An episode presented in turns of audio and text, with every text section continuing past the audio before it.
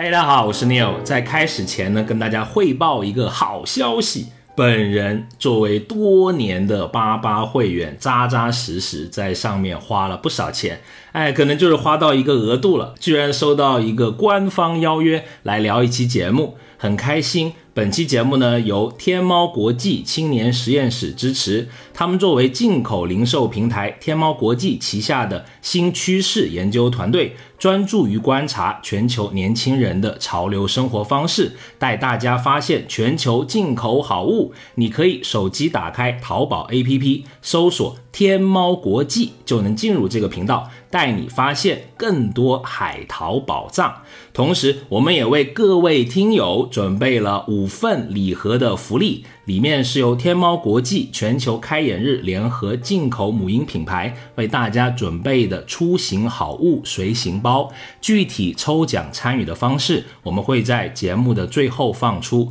欢迎参加，也感谢大家一路以来的支持。好，那接下来我们就开始新一期的消费新知。不是以牺牲精神为第一位的，感觉好像育儿就是一个就是传统的观念，你要牺牲时间、牺牲自己的身材都牺牲，而是希望同时悦己。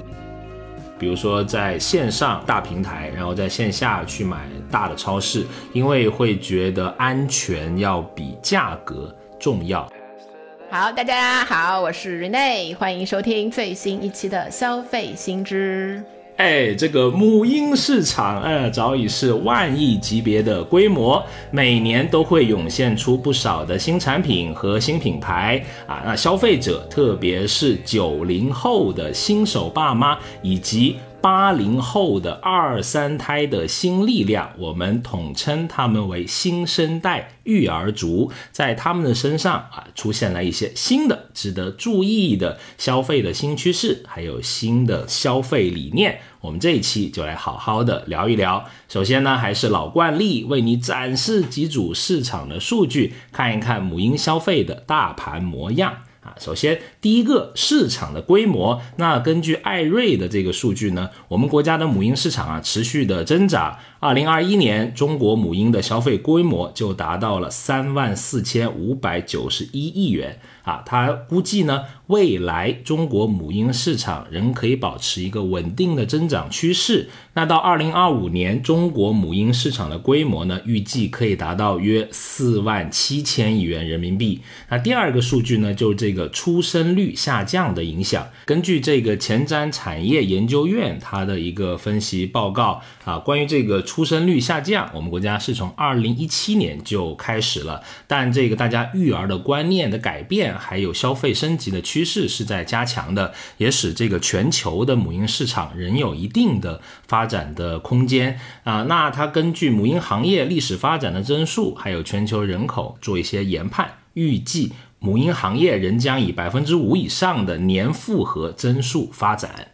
嗯，去到就是最近的几年啊，有一个这个全球的疫情的影响，所以这个全球的疫情呢，也对母婴行业的这个产品创新啊，产生了一些呃或多或少的一些变动。有一个天猫国际和英敏特在二零二二年三月联合发布的一个趋势报告说，在疫情的影响下呢，全球母婴产品的创新数量从二零一九年开始出现下滑，新品创新的增速在过去的三年是维持负增长的，然后到了二零二一年呢，这个创新的数量是回落到二零一七年的水平。虽然就是一直在回落，一年的这个创新的种类到底有多少呢？还是保持在七千二百多种。哎，还是挺多的。而且在过去的三年啊，谁是这个创新之王呢？就是这个婴童洗护类的新品，因为它占全球新品数量的接近百分之五十啊，也是居各品类。的首位，那我们可以给大家简单的介绍一下母婴产品的种类，分成两个端，对吧？这个小朋友用的孩子端，那主要呢就有婴幼儿配方奶粉或者儿童奶粉。婴幼儿的零辅食啊，以及婴幼儿的营养品、婴童的洗护用品。那另外一个使用的大类就是妈妈端哈，它有孕产的营养、孕产洗护用品、孕产的彩妆、孕产的清洁用品这么几个大类。听你一说，这个种类还是非常多的啊，哎，有不少花钱的地方哈。嗯，颇有这个经验的一个。哎，待会仔细聊聊。是的。然后，如果说好了这个定义呢，我们再看一看我们今天要聊的这个新生代的育儿族啊。刚才我们说就是呃九零后为主，然后八零后，因为他们生了这个二胎三胎也开始进进进来了嘛。所以我们手头有一个另外有一个报告是宝宝树跟尼尔森 IQ 调研发布的二零二一年母婴行业的洞察报告，里面说呢，这个三十岁以下的这个主力军大概的占比呢是百分之七十六，然后绝大部分的母婴人群。群啊，现在是有本科或者以上的学历，然后母婴家庭的平均月收入大概是一点八万元，其中呢，超过四成的每月平均会超过两万元，所以相对来说，放在一个整个社会的收入水准上来说呢，还是处在一个中高收入的水平。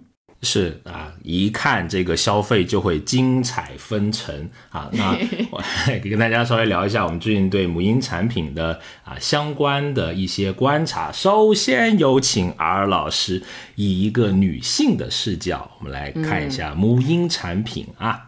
是我其实因为之前也做过一些这个母婴类产品的一些呃调研啊，或者是资深专家不得了，对对对，是。然后我如果。就我自己的一些这个角度的这个观察来看呢，就比如说啊，我会现在比较主流的一个社交的媒体就是微信群。其实我自己也在呃有一些微信群，就是真的是百分之九十五以上都是女性的，就是年纪差不多的一些女性。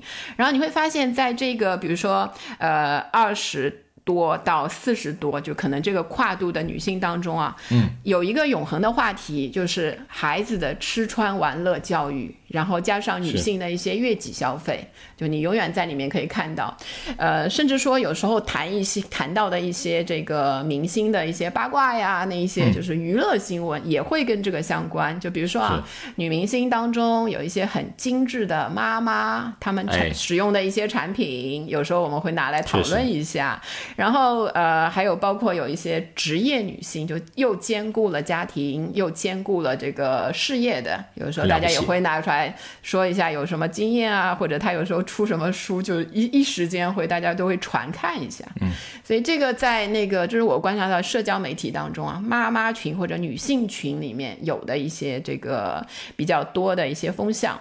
然后在产品上面呢，你可以看到就是有很多新的那个产品，嗯，以前可能在比如说啊，二十一世纪初的时候，对吧？比如说那一部分，就是可能刚刚开始的时候是没有的，就是像这个，呃，我最近观察到的有一种裙子叫那个法法式的茶歇裙，哎，你知道吗？这个裙这种裙子。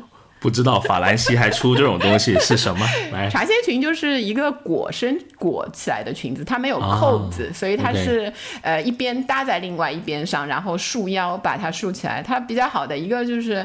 在设计上突出女性的这个曲线，就是修身的一个效果是吗？腰部这些臀部都会有一个线条，还有一个就是大家会发现的一个特点，就是它喂奶特别方便，因为它没有扣子，所以很多妈妈就是拿它，就是因为它又好看，然后又不是传统的你知道看到的那种喂奶衣啊，就是真的有点丑，就是现在的妈妈不太愿意，尤其年轻的妈不太愿意穿那种。OK。然后，呃，像待产包现在也更新了。就是待产包里面的东西，就是如果大家有兴趣，因为这个很细了，很多那个男生可能也不懂，就里面放了一些，就是你拿去要生产之前要带去的那些东西。有时候我们比如说送礼的时候啊，有那个女生的朋友要准备，对对对，可以送她这一个。然后还有一个我观察到，前面几年经常给朋友就是要有那个小宝宝的那个朋友送，我就很偷懒，我经常送那个娇韵诗，有一个那个呃。人参纹就是怀孕当中有一些那个肚子上的纹路啊什么的那一些，给他做那个按摩之后就可以那个消除。呃，这个是一个它的拳头产品，所以就是我经常送这个。然后这几年发现呢，就是我现在还是会问一下，说你买了没有？这几年就发现大家都买了，而且买的也不一定是这个产品啦，就大家都很注重保养，在就是。孩子出生之前就已经开始这一些，然后一直用到可能那个出生之后都在用。他们还发有有一些新的那个品牌，他们有一些是很小众的，有一些就是国外比较流行的那些品牌都有，大家都有在那个先做功课了。所以很有意思，就是如果观察女性的话，但实际上因为在家庭当中嘛，现在是两性平等，包括一个妈妈，一个好妈妈的这种身份构建呢，其实是不是一个独立工作了，就不是一个妈妈的本质，而是一个团队工作。这个团队当中最重要的另外一个人就是爸爸，就是。另外那个男性的那个角色，所以是一个不可或缺的男性的角色，所以我也想问问，对吧？我们的这位啊男主播，他是不是也有很多的这个经验啊？在这个整个的这个过程中，有一些是因为我自己觉得就是呃，爸爸也在尝试能顶半边天嘛，但是传统的可能。你在社交媒体上都会看到不怎么那个负责任的爸爸，就是啊，对吧？甚至都为了少回家，都偷偷多加班，对吧？或者躺在什么停车场的车上，什么啊，听点歌再跑回家。但是我我自己看到，就是身边的其实不少的啊男性的朋友，特别是一些有父亲角色的，确实是在。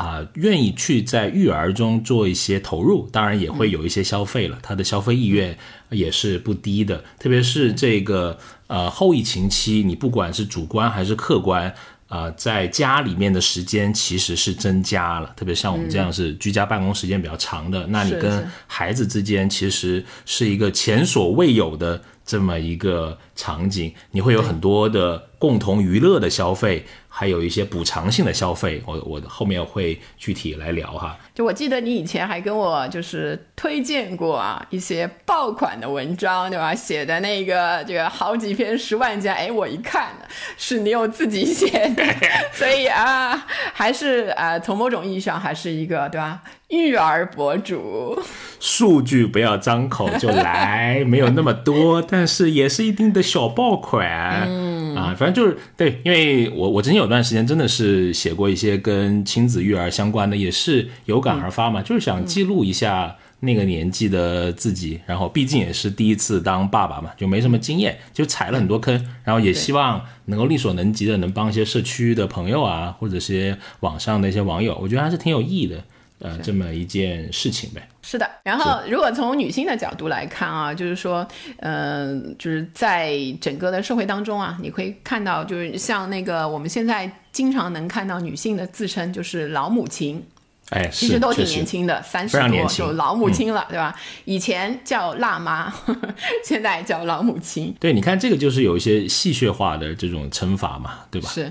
但你如果从旁观的角度去解析他一种的话，就是他已经感觉到，就是自己是一个老母亲，就是年龄，然后很多的压力在身上的这样的一种感觉。然后确实啊，就是说女性整个的怀孕过程，就我之前在那个宝宝树和 Nielsen 这一篇报告里面，其实也看到了一个数据啊，现在的女性她的平均的备孕时间是四点五个月，就是实际上她在那个真的怀孕的那个九个多月的时间之前，她还。还有一段很长的时间在准备，所以实际上整个的压力是挺大的。所以相应呢，她在生育之后的那一些补偿心理啊，也会很多。就是你可以看到，生育之后像什么美体、美容、医美、一些产后的修复啊、疤痕修复啊、瘦身啊这些的这个花费，其实都是很多女性在计算整个就是呃育儿的过程当中会直接放在预算里面的。是，确实非常不容易。如果我从一个啊，但你很难亲身带入我老婆她的那个角度啊。但是我可能如果从尽量去有同理心去来看她，我觉得真的是生完小孩之后，其实有很多的挑战，因为可能要同时上班，要照顾小孩。其实她也是第一次当妈妈嘛，会碰到各种各样的难题吧。对吧？所以这个时候，爸爸这个角色真的就很重要啊。那我们在做这个研究里面也发现啊，有一些有意思的这个男性，他把之前研究数码那套消费啊，他的用在了这个母婴消费上面啊，不仅愿意花钱，还愿意花时间来做研究，了不起，哎，了不起。呃，这个向他们学习啊。有一个被访者很有意思，也是第一次当爸爸，他就拿出了他的 Excel 分析表格，哦哎呦，各种这种 SWOT 分析啊，哪家好啊？分析什么奶瓶消毒器呀、什么烘干机呀、因为要给小朋友出生以后要洗很多衣服嘛，要做这些的啊、比较啊，嗯所以你看，就是时间花在哪里，收获就在哪里。就是你有好像也是 对吧？在这上面我知道花过很多的时间。花少了，花少，可能未来吧，我不知道，如果有机会的话啊，可以可能补偿一些。又在暗示什么？是不是要准备红包了？真是。反正就是就是现在很多的事情，大家都乐意这个花时间，同时呢，有一些没有时间的人，他也乐意花钱来买嗯这一些专业的人士提供的一些服务啊。就比如说，呃，我我知道的就是月子中心，现在十万以下的都不叫高价月子中心了，就是一个月的价钱，其实对普通。嗯然后比如十二万，哦，还可以，就是类似这样，大家都觉得好像这笔消费。理所应当，就老公也觉得应该的，非常越贵的感觉算像那个什么呀？这些啊，好，这这啊句录下来，录下来，有机会的，有机会的。然后还比如说像胎教啊，各种的这个胎教，然后还像我朋友，就是他们有一段时间，其实这个我看也也是有一些争议的，就比如说婴儿的一些睡眠训练，呃，给稍微大一点的那个婴儿做一些这个睡眠性的训练，有的是很专业的，他收比较贵的教练给你来做这一些的。哦我有朋友甚至用了一个远程的，他是用了一个澳洲的一个一个那个 这个服务，哎，就是他后来他说感觉还不错。当然现在反正就是孩子能够。能不用日夜颠倒的睡，就是应该就是他预计的这一些效果了。呃，价格不菲，但是看大家的这个嗯对它的判断啦，是是不是真的达到自己的那个成效。如果达到了，我看大家的那个赞赏度，还有推会给别人推荐的这个满意度还是挺高的。是，可能孩子一听觉得，哎呀，这么小就让我考四六级了吗？这些是什么词呀？对吧？就是就催眠 睡着了，可能是。呃，当然，我刚刚说到了一个，就是给小朋友用的，就爸爸特别喜欢买的，也是我们的这个之前的调研里面也会发现的、啊，就是玩具，还有跟娱乐。绑定在一起的一些产品啊，他为什么要买这些呢？就是用来巩固和缓和亲子关系，对吧？因为可能本来之 之前这些爸爸就很多时间啊，出差呀、各种应酬啊，对吧？那现在更多时间。哎，主观客观都在家里了。就是我们有一个上海的被访者，对吧？他家里面的乐高，给他孩子买的乐高，哇，那真的是多得不可开交啊！考试考得好，买一个啊；这个做家务做得好，哎，又买一个。反正各种名目，家里面买了不少的乐高，而且居然都开始多到要考虑这个收纳方案了，就是。房间的这个收纳已经决定了能不能再买新的玩具进来。那当然，他们在这些玩具里面也重新发现了育儿的乐趣。就是我我有时候有一点点怀疑啊，我个人的怀疑啊，是爸爸更想玩想玩，我其实有时候是这样，是 可能可能有，但不管怎样，就是在这个当中找到了一些这个育儿的乐趣，孩子也找到了这个陪伴的一个感觉，对。然后像宝宝的产品，其实我还发现到我身边有一个趋势啊，就包括我自己，就是有一些这个婴儿的产品或者母婴的产品，它。不限于母婴人群，就是大家脱离了那个那那一个阶段，其实大家还挺想用的。就比如说，有时候我会用一些就是过敏比较严重的时候嘛，哎用一些宝宝用的那个产品，对，就感觉它好像说无刺激，哎，什么什么。然后像洗头发的时候，我就会怕弄到眼睛，因为我眼睛比较敏感嘛，就会用那个婴儿的洗发精。哦我以为你用婴儿的那个帽子吓到哎。呀，你这。那可能要到八十岁以后，就人家给我洗的时候，那个啊啊，然后还像那个，有时候我我有尝过，我有尝过那个果泥，果泥就是说哦很有营养，嗯。哎，一味道一般，大家不用去尝，就是可能小朋友那个调味没有大大人的那么丰富。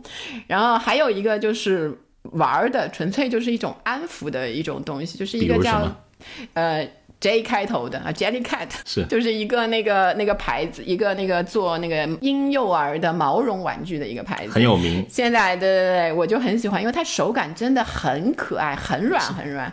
你就拿的时候有一种那个别捏了，再 捏这个屏幕就碎了。没有啊，就是 Jellycat，就是也是一种啊，可以现在就是在姑娘当中也有点流行嘛，就是因为它就是带给人疗愈的这种感觉，就感觉就是像小婴儿需要的安全感，你现在可能大了之后啊。反而也开始需要的这一种了，然后你买到它，其实价格还挺贵的，一个小毛绒玩具的话，但是拿到的时候你就觉得不仅仅是一个毛绒玩具，带给你很多附加的那一些价值。是，虽然它叫 cat，我觉得他家的兔子蛮好看的啊，是吧？你看，你看，你看，所以也不仅是女性啊，很有一部分男性也开始我们是出于摸产品的角度 啊，看一看。是是是，把你家里那二十几个兔子收起来那个。好，整体上就是我们的一些观察啊，就是说从我们个体视角下面看，母婴产品的这个消费意愿整体是在升高，主要呢是因为社会的风向。它倡导生育放开了，呃，从一五年开始，我国的这个二孩的政策是全面放开。二零二一年七月，三孩的政策放开了，所以中央计划生育调控的政策呢趋向开放，各个地区基本上在二零二一年的年尾都积极的做出了响应。大家那个时候如果还记得的话，有很多的那个三孩的那个配套福利政策出来了，所以包括一些其他的激励生育的政策。所以政策呢，就是它的。东风吹向了母婴行业，就开始对母婴行业消费的这个提振，然后助推母婴行业的发展，有了很多的动力。是，还有如果我们从消费的金额来看呢，我们国家母婴消费者他在这个领域的消费是在逐年的上涨的，有超过一半的消费者表示，他在二零二一年在母婴上面的花费，相较于上一年是有明显的这个增长的。对，大家。一年比一年，就是对这方面的预算啊，越来越高了，所以这个也是推动的一个一个大的这个嗯动力。所以我们如果现在来看的话，这些嗯八零到九零后的这些母婴消费者的群体呢，它其实是一个比较我们说是一个新生代的，它其实就是差不多我们这个年纪大一点、小一点的这一这一个年轻人，有很多就是互联网时代长起来的，他没有什么太多的就是呃传统的那个育儿的观念，虽然自己是在传统的育儿观念里长大的比较多，但是他会刻意的去呃把一些现代。的这个育儿观念放在自己的孩子身上，有一个呃观察，我觉得在我们小时候，如果下雨天你去踩那个水塘，或者下雨天不撑伞出去，就是妈妈爸爸一定会把你拉拉回来，就弄脏了或者什么。我有时候在小区啊或者公共的地方下雨的时候看啊，就很多很小的小朋友，就是刚学会走，下雨的时候他特别喜欢去踩那个水塘。现在爸妈都是在旁边看着的，就给他最多穿一个高高筒的那个套鞋。让他去踩，就不会在那个很愿意让孩子自由的去发挥自己的这个天性。这个应该就是一个侧面，就是一个观念上的理念，对观念上的。但是呢，就是这些新手的父母，就像你有刚才说的，就是都是第一次当父母的，他还是焦虑。他的焦虑主要的点就是育儿，育儿为什么？因为育儿只许成功。不许失败，它是一个不能失败的风险投资，所以竞争性的这个育儿文化就是大行其道。对我其实个人啊，就特别反感这一些。我仅代表我自己啊，就是而且我最最反感的一句话就是不要输在起跑线之上，这一句简直就是焦虑之王啊！很多人因为这一句啊，又买了些啊杂七杂八的，会有很多各种的高消费。的这种产生，而且我我还特别反感，就是把小孩儿动物化，就是 怎么说？啊，比如说，比如说有一些可能是大家都是开玩笑了，并不是啊很认真的讲，但是我还是尽量不在我小孩面前说这些，比如说神兽啊，比如说什么，比如说要一些一些资料，我们会叫鸡饲料嘛。对吧？我我我就更 更更想，对对对，投诉 投诉，怎么可以这么说？就是，就其实大家都是好玩了，就是父母之间的吐槽，其实都能理解。但是我觉得可能小孩就是一个要把他更单独的当成一个人的个体去来去来对待。对，首先你从观念上就得是这样。对，当然你跟他待久了，真确实是有点烦的，这个是非常正常的，我也烦。啊，这段这段不要让孩子听。对。不，我会跟他说的。这些我都跟他聊过，我们我们的之间能聊天的范围还是挺长的，就是他能够明白很多，他同理心也起来了嘛，知识也来了嘛，毕竟上小学了嘛，我们可以聊很多的话题。所以你看，就是当然，你有是一种观点嘛，不同观点的碰撞，可能就是让这个育儿的观念啊，不断的就是迭代，对吧？是更加那个体现出新时代的新生代的这种力量。好，然后最近几年还是说回这个疫情的影响，疫情影响最大的就是。居家的时间变长了，就很多人可能以前就是有一个家长缺位的，就比如说丧偶式育儿嘛，就是说的是这这一个方面。对对，哎，你又有那个对，非常扎心，嗯，就是当年是不是啊？对，当年做的特别不好。对，所以如果就是让你来看，是有一些什么变化呢？嗯，就是我觉得就是大家在一起的时间变长之后，像我刚刚说，就是共情能力开始变强，开始对呃互相理解变得更多，对吧？特别是我观察到的一些男性同胞，其实啊他的角色是在不停的变化的。我觉得有一句话说的很好，不要把家里面当成工作场所啊。很多以前的男性同胞就老喜欢在家里面指手画脚。对吧？还把领导那个范儿得拿回家来，对吧？家中无对错啊，很多时候宽容一些，我觉得是。你不是项目，就是谁也不是项目经理，就是大家就是一个合作制，对吧？真的是的。所以，我们总体说了一下他们的这一个焦虑的这种心理，就反映在不同的方面。但是如果在表现出来的行为上面呢，往往这些焦虑都导向了一些相同的这个行为。这是一个艾瑞调研数据的一个结果，就是中国的母婴消费者呢，在购买母婴产品的时候，看重的，比如说是商品的安全性、商品的品质和实用性，但是对价格上的敏感度呢，相对会更低一些。然后伊敏特还提供了另外一个数据，就是如果是在选择自己使用的产品上，呃，百分之三十三的这些父母会给自己选择，就是偏好一些高端的产品。但如果是放在儿童使用的产品上呢，就有百分之四十六的人会主动的选择高端的产品。是我觉得父母会天生的觉得小孩需要用的更好，就甚至苦一苦自己，然后小孩用的再好一些。我觉得这跟我们上一辈的父母是没有差别的，甚至会更热烈一些，因为你真的是无时无刻不被种草一些新奇，好像又有点好用的这种东西。就既一样又有新的特征，对吧？哎呦，会总结。好，那我们接下来就可以聊一聊，哎，现在消费者的一些新特征。那当然，第一个就像我们刚才说到的，就是他乐于尝新，对吧？愿意接受一些新产品。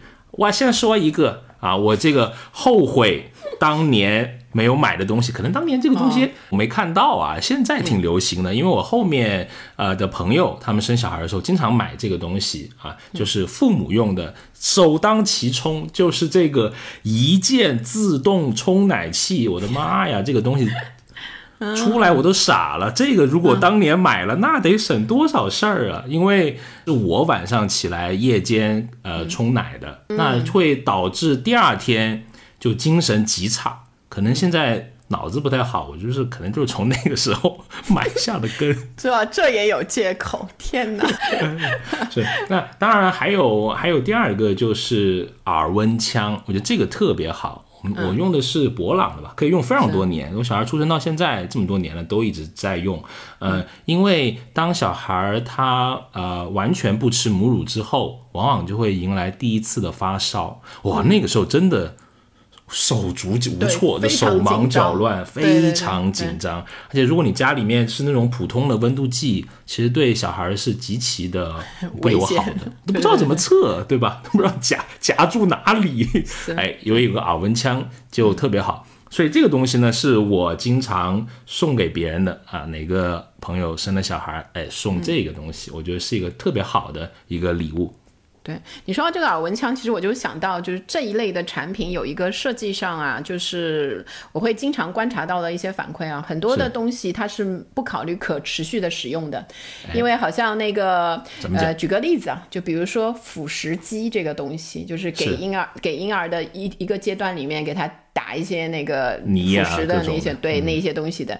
但是到他过了那个阶段，他开始主动进食啊，可以吃主食了之后呢，就是这个东西就被闲置了。所以你去看他使用的时间很短，因为有一些小朋友就宝宝他不会那么呃积极的吃，可能你使用就那么几次，哎，就你这么一说，我加了那个，好像确实不知道他去哪里了。是不是去咸鱼了，自己跑去了？问一下夫人，所以就是，然后呢，有一些就比如说啊，我我我自己观察到，像料理棒那些东西，就是它在不同的阶段都可以使用。就是这个就是这一类产品的，有时候我们会去诟病它的，就是它用的时间实在太短了。就可能它使用场景的这个窗口期比较短，对吧？可能过了那个窗口期，就好像就不太用这个东西了。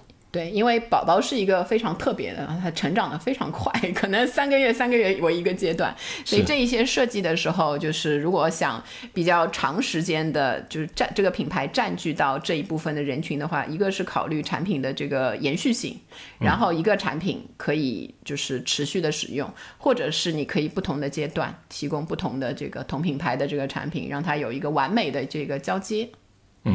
是的，好，那我们可以举一下，就小朋友、小婴儿他们直接上手就能用的产品哈。反正我脑子里面首先想到就是在小区里面最新看到的各种看起来很高级的婴儿车啊，我偷偷的搜索了一下，好家伙，这个不便宜，几千到上万都有，这种叫做高景观婴儿车，嗯，一看就是贵气。是是是，他怎么讲呢？啊、不少产品的广告语是啊，看世界的新高度。我们两个感觉很没有见过世面，两个人一看啊，不是你这个氛围到这里了，对吧？就是这样的语气，就是你看那个那个婴儿车真的很高啊，是真的蛮高的。你一个一米八几的人就不要这样子了。我感叹一下，真的很高啊，那个婴儿车。是，就是比传统的那些婴儿车要高嘛。好，然后那些人就会说啊，这就避免尾气呀、什么就高空的呼吸要好一点啊，对吧？对那对对他们又愿意去做这样子的溢价的产品的消费是。是。然后除了你在那个社区里面看到的嘛，我本人也是经常会看一些国外的一些媒体，对吧？有一些什么小新闻啊、娱乐新闻啊什么，就会发现很多的那个名人啊，他其实拍很多被偷拍到很多生活照的时候，同时也在带货。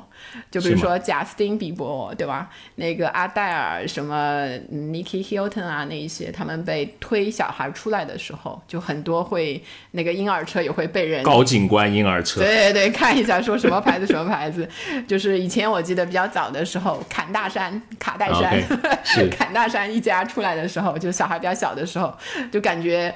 一轮儿的全是那个婴儿车，就感觉又是那个带货的 那个。是然后现在看到的比较热门的那个明星孕妇就是蕾哈娜嘛蕾哈娜就也快生了，感觉她也要带那个婴儿车的那一个。但你别说，就是这些名人的婴儿车，真的会有人会愿意跟他们买同样的。就是感觉上有很多的附加值，然后孩子如果在同一款的同款婴儿车里面，对吗？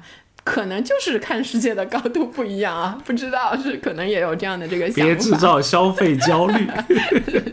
不，我们国内也有啊，什么孙俪啊、是章子哦，怡啊，孙俪就这些妈妈的哦，最近在电梯老看到她，什么奶酪棒。很厉害，哦，对对对，是啊。那当然还有，比如说我自己蛮喜欢的，就球鞋了啊。现在其实很哎多、啊 球鞋，比如说 Air Jordan 这些球鞋都有小童版本的，对吧？啊，爸爸妈妈穿一双，小孩再来一双，一家三口或者一家五口其乐融融啊，一家五口是外公的什么爷爷之类的一起的吗？也可以买。啊，可以可以可以。是然后对于女性来说呢，一个比较重要的就是进到这个孕期之后呢，有一个叫哺乳期，对吗？对是也承担了非常啊重要的一个哺育后代的，就不管是那个母乳也好，用奶粉也好，呃，所以大家的就是在那段时间，其实激素上啊那一些都有很大的那个起伏，所以比如说、呃，在购买一些产品让自己。比较开心，对吧？然后还会还有就是，比如说，我其实遇到很现实的我的朋友，他就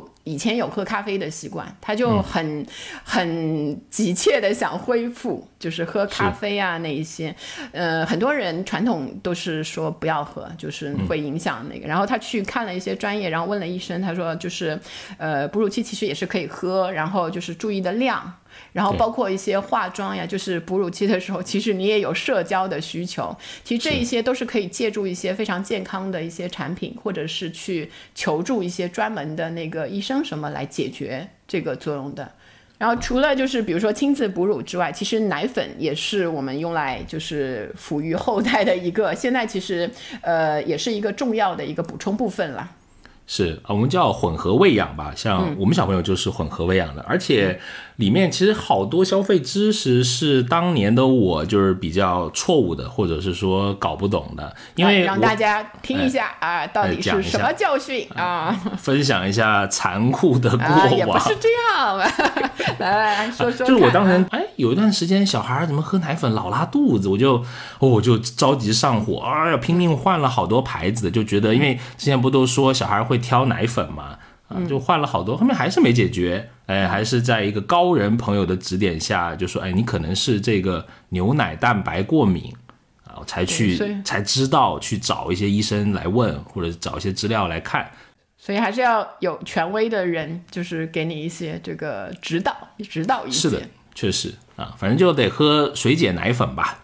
啊，然后有分不同的什么轻度水解、重度奶水解，也是在那个时候新学习了很多的知识。就是牛奶蛋白过敏呢和乳糖不耐受虽然有一个很明显的特征，都是拉肚子，但是一出生就乳糖不耐受是挺少见的，因为我母乳里面是天然含有很多乳糖的。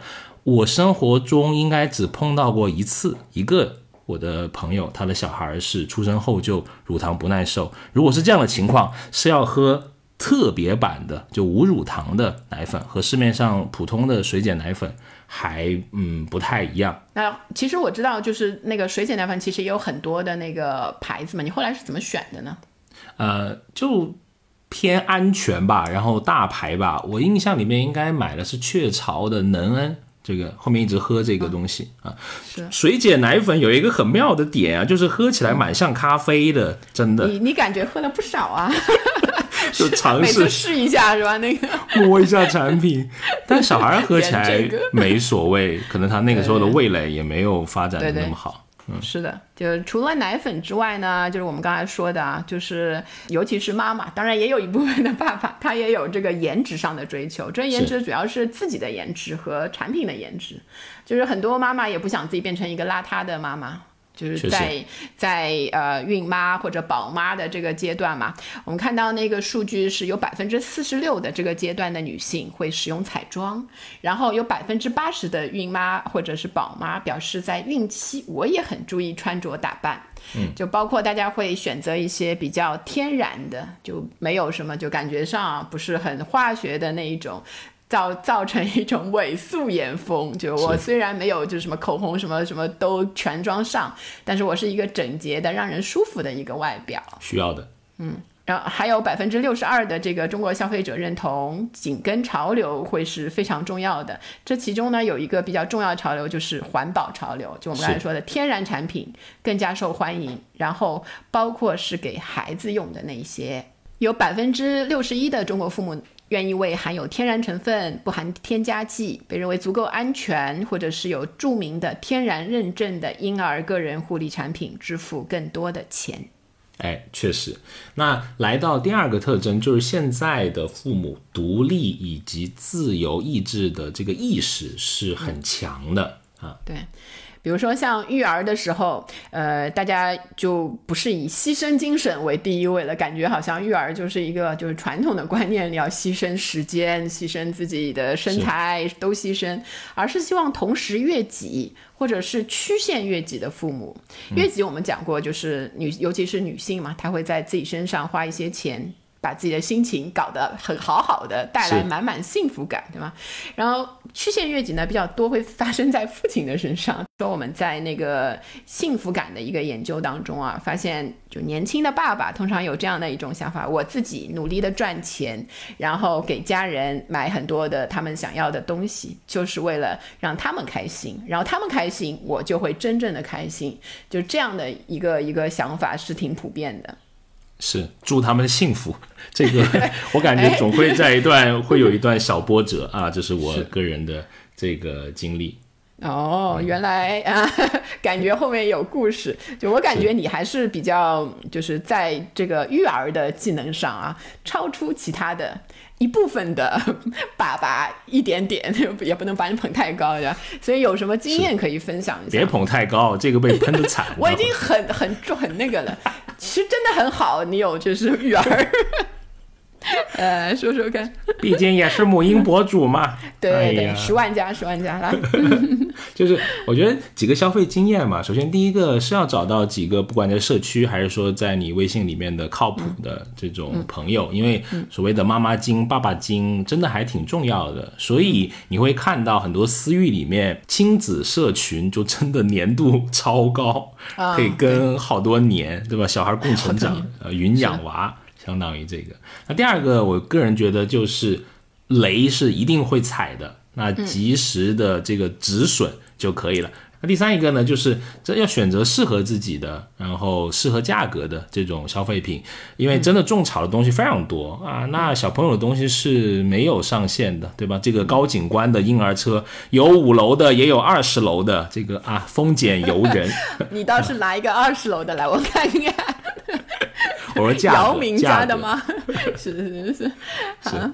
嗯，然后如果我们说到那个种草的渠道，母婴的这一些很多，我们看到什么母婴好物推荐，对吗？只要你有这个需求的，看到这个总会忍不住点进去看一下。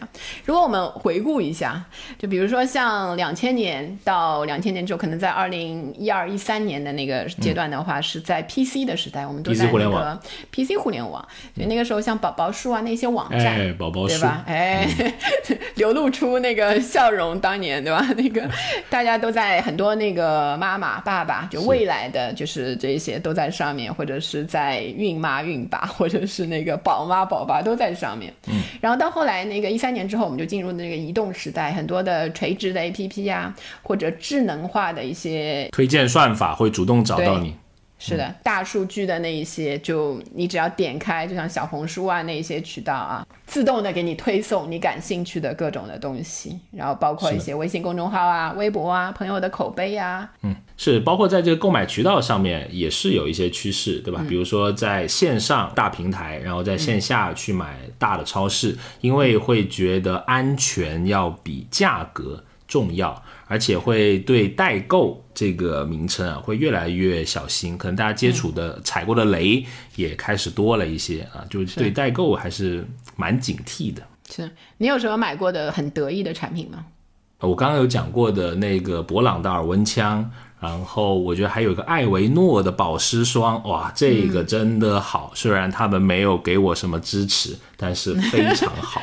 因为我自己也用，用了蛮多年了，就对过敏人群特别好。我是一个超级容易过敏的这个人啊，唯独用它，因为之前老老是弄我儿子的用，后面我发现有成人线，我也买了成人线。OK，是的，这也是经常给别人啊，就是送礼的一个，因为它有礼盒装嘛。嗯，所以你看，就是在我简单的采访了一下你有老师的这个过程当中，对吧？有带出了我们的一个数据，就是很有代表性啊。艾瑞的那个调研数据也有，就除了带孩子出游玩游戏之外，宝宝的爸爸其实也是会承担很多这个育儿的这个责任。除了睡觉时间之外，每天陪宝宝时间超过五个小时的宝爸。占比是达到了百分之四十三点八。另外呢，超过半数的孩子的爸爸会主动搜索和学习育儿知识，掌握更多的育儿方式。哎，希望这样的人越来越多。不过这个五个小时，我想了一下，当年我应该没及格啊，汗颜。现在补吧，就是然后按照周末就是一比三的那个，哎呦，吓人啊！那当然还有一个人群就是追求效率的啊这种人群了啊，他们喜欢什么东西呢？这个产品要能够快速的上手啊，要方便的学习，别给我来那些弯弯绕，对吧？我也不需要有什么经验，反正就只给你东西一来，我就能知道怎么用。可以跟大家分享一个尿布的故事啊，我觉得这个产品其实其实没有想象的那么直观啊。我我记得第一次用这个尿不湿给小朋友用，在 还在医院里面，我都不知道什么时候该换。后面还是一个好心的护士姐姐告诉我，哦，这里有一条线，你看了啊，这个线这个颜色变到一个什么程度之后，你要给它换了。你看这些知识都是你缺失的。嗯，那这样我就要给你 提推荐一个智能的纸尿裤，是吧？现在有的产品，报警是吧？你那个时候呃，可以提供换尿大了，大小便报警，还有这个发烧报警。而且售价比普通的纸尿裤就是是会高一点，但是有一些人是会选择的。所以说，嗯，育儿消费走向智能化，其实是一个大的趋势啊，就是尤其适应这些追求效率的。这个人群有一些产品，像什么智能测温啊、远程监控啊、早教智能的婴儿床啊、机器人啊，这一些早教的玩具书啊，其实都在市场上有一定的这个人群用户的这个拥趸。随着人们生活质量的不断提高呢，就是。买这一些产品的家庭逐渐增加，其中有一个因素啊，就是跟可以跟大家发分享一下，就是政策的扶持。工信部有一个促进新一代人工智能产业发展的三年计划，所以他提到的一个智能化，其实就包括了这些母婴产品的这个智能化方向。是。好，那让我们把视角再拉到这个近期消费的趋势。啊，新生代的育儿族啊是这个线上购物的一代，那很多的购物习惯都从传统的线下到线上这个方向来走，嗯。嗯，然后如果我们去回顾这个母婴行业的发展的话呢，它大概是从那个上世纪的五六十年代开始的。一开始是日本、美国的婴儿潮出现，然后到那个九零年左右呢，日本、美国这一些母婴市场就继续繁荣发展，然后他们的一些全球化的品牌开始开拓这个海外的市场，就进到我们。就中国啊这一些国家，然后同时呢，我们国内的这些母婴品牌也相继的崛起，然后到二零一一年的时候开始，母婴产品是开始线上化销售，然后母婴的电商也开始兴起的，是。同时伴随而来的就是这个全方位的品质讲究，就像之前我说过的，就是母婴消费者更关注商品的质量和这个安全性。特别是一些购买中高端价格母婴产品的消费者啊，他还蛮愿意为这个高颜值的产品付出更高的价格的。当然，也是因为现在这个信息渠道的多样化，大家对全球的产品都是了如指掌。比如说聊过的小红书啊、知乎啊这些各种平台啊，对吧？都在帮你做小助手，让你了解全球的这种好物。以及，嗯，一个还挺有意思的一个现象，就是疫情之后有一些海。淘的热情是慢慢的转向了国内的这些呃进口产品的平台啊，比如说天猫国际啊这些。嗯，当然还有一个很有意思的一个现象，就是这些的喜欢买中高端价格母婴产品的消费者，对专家意见的重要性以及他对于权威的这种尊重感。还是挺强的啊，也是特别是这种新手父母，比如我们刚才讲的奶粉的这些啊选择，以及你会在很多的产品你会看到，比如说叉叉什么权威机构推荐认证，什么美国儿童什么什么协会什么首选，经常会看到这些包装上印有啊这种的字样啊，也有一些厂商开始就为这些忙乱的新手父母会送一些新手指南。我觉得还挺好的，是一个挺好的一个感情的这种呃连接点嘛。嗯，然后除了刚才说的那些，还包括就是父母跟孩子之间啊，有一个叫陪伴式育儿方式的兴起，所以用一些产品能够让这些互动的体验变得更优化，就显得非常的重要。我见过啊，就是嗯，就是有一种那个滑板车是亲子滑板车，就大人可以。大人有一个，小孩有一个，就跟那个鞋一样，解决了大人在旁边跑的 那那一个难题，你知道？哎呀，就是对我看过的一个还是比较德系的高端的一个车企的品牌，就是它那个 logo 对很很显眼。然后后来去查了一下，因为在那个社区看到的，就还挺贵的，就是觉得。买这个很有品味，当然就抛去那个 logo 不谈，如果是就是就它的功能来说，我觉得还挺实用的，就是大人一个小孩一个这种陪伴的互动。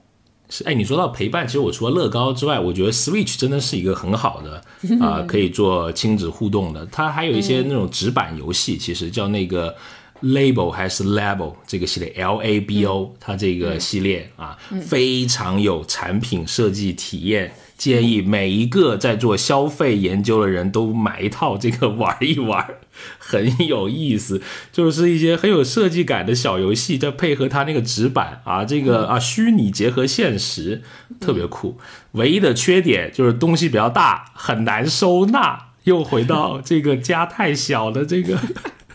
弱点上面来，嗯，那当然还有很多的拼图啊，还有好多好多桌游啊，千奇百怪的桌游，什么有过山车的，有电路的，还有跟我儿子就玩的特别嗨啊，嗯，而且能够凸显爸爸的智慧，在陪玩的时候有一种被尊重的幸福感。哦，好，就等你后面说一二三上链接了。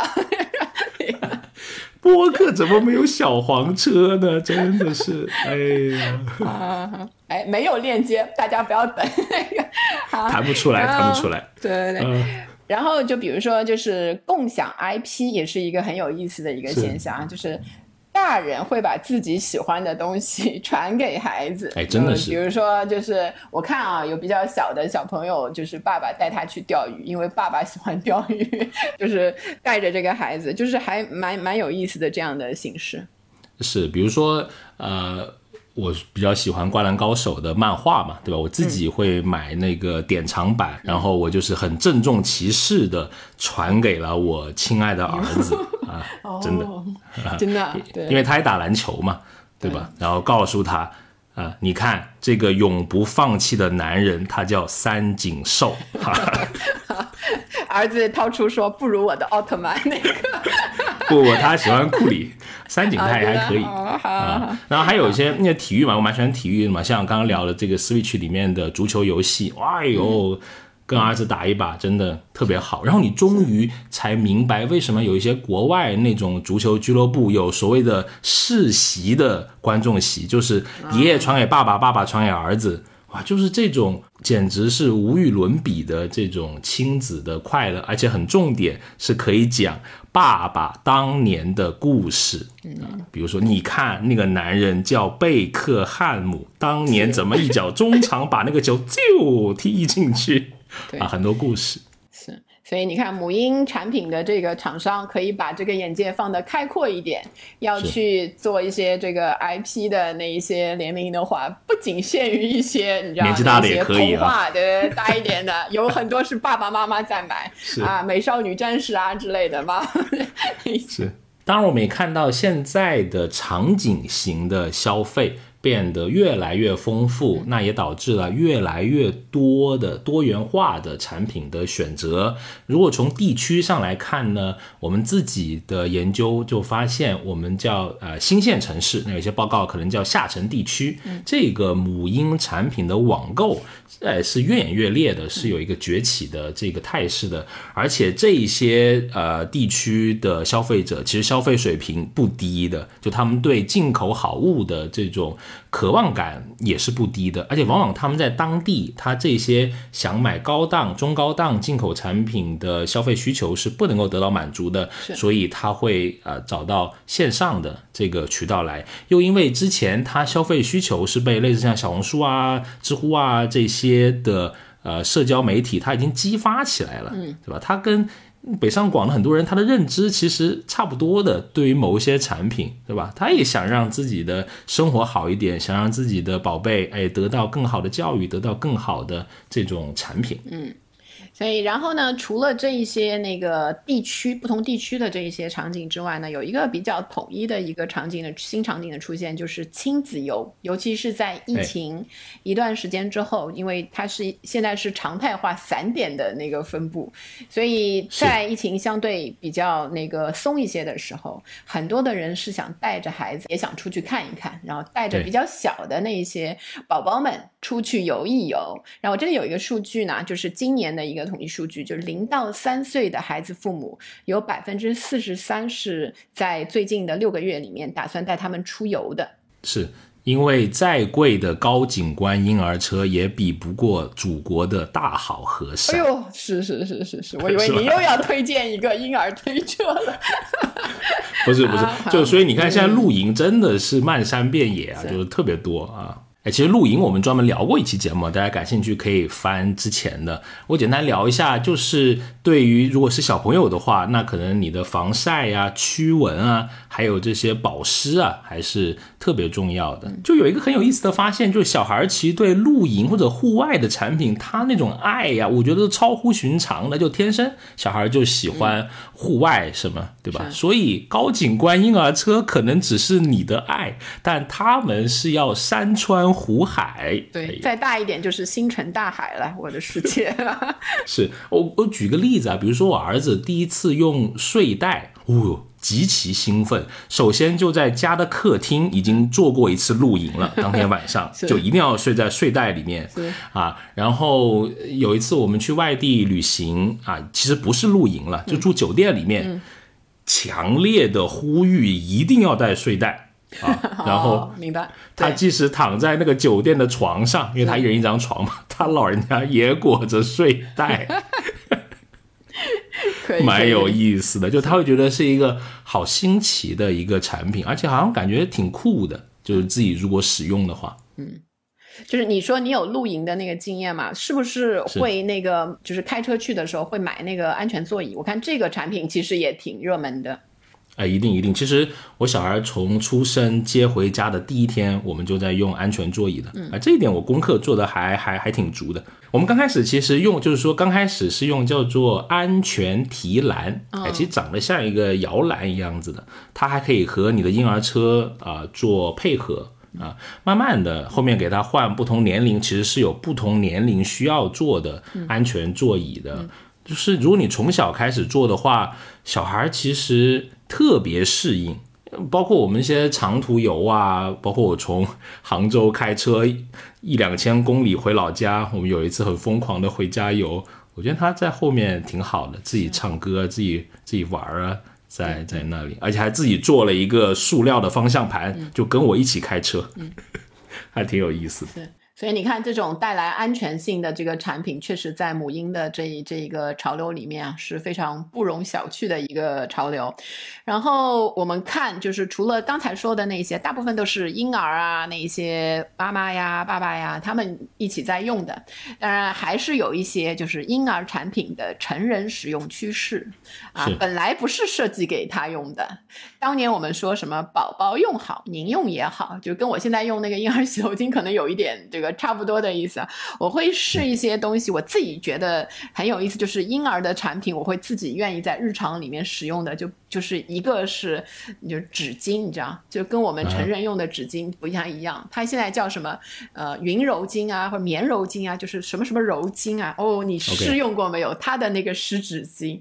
哇，你就会赞叹人类的造纸技术出神入化，就像一朵云一样，就是用在你的肌肤上，有大家可以去试一下。我觉得这个是真的是可以用来成人用来使用的产品。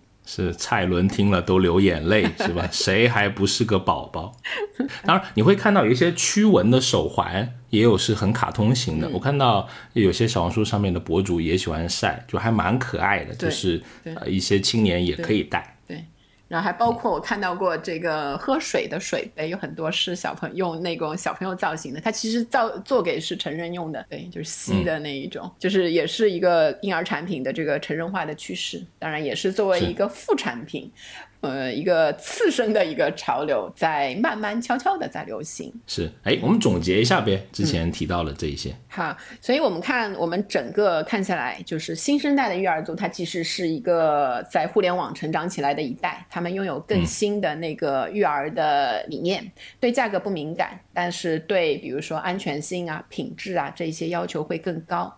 然后这些新的消费理念其实是会带来新的商机，希望就是做不同类型的产品的这个厂商可以对这部分的人群做一些深入的这一些考量。他们其实会带来非常多的新的东西，就是让你的产品卖到更多的人，然后让他们满意度更高。是希望多为爸爸准备一些有那种啊互动式的，能够体验出爸爸智商情商的这种产品啊，让爸爸在开心育儿里面，哎，也愿意多花点幸福的钱。对对，感觉你还想让《灌篮高手》来一个 IP 联名是吧？就是这个意思。哎，真会买哎！你别说 啊，对对对，美少女战士也安排一下，对吧？啊，好，那最后呢，就是为各位听友准备了一个小的抽奖。本期呢，为大家准备了五份小礼物的福利啊，也是由天猫国际赞助的。以抽奖的方式呢，我们会在听友群送出，欢迎大家加入我们的听友群，可以添加小助理的微信消费。零零七六六六啊！再次感谢所有的听友、合作伙伴对我们的这个支持。看起来离我们一百期的小目标又迈出了坚实的一步。期待在下个周五能够继续与你在空中相遇。拜拜，拜拜。学而时习之，不亦乐乎？下回见。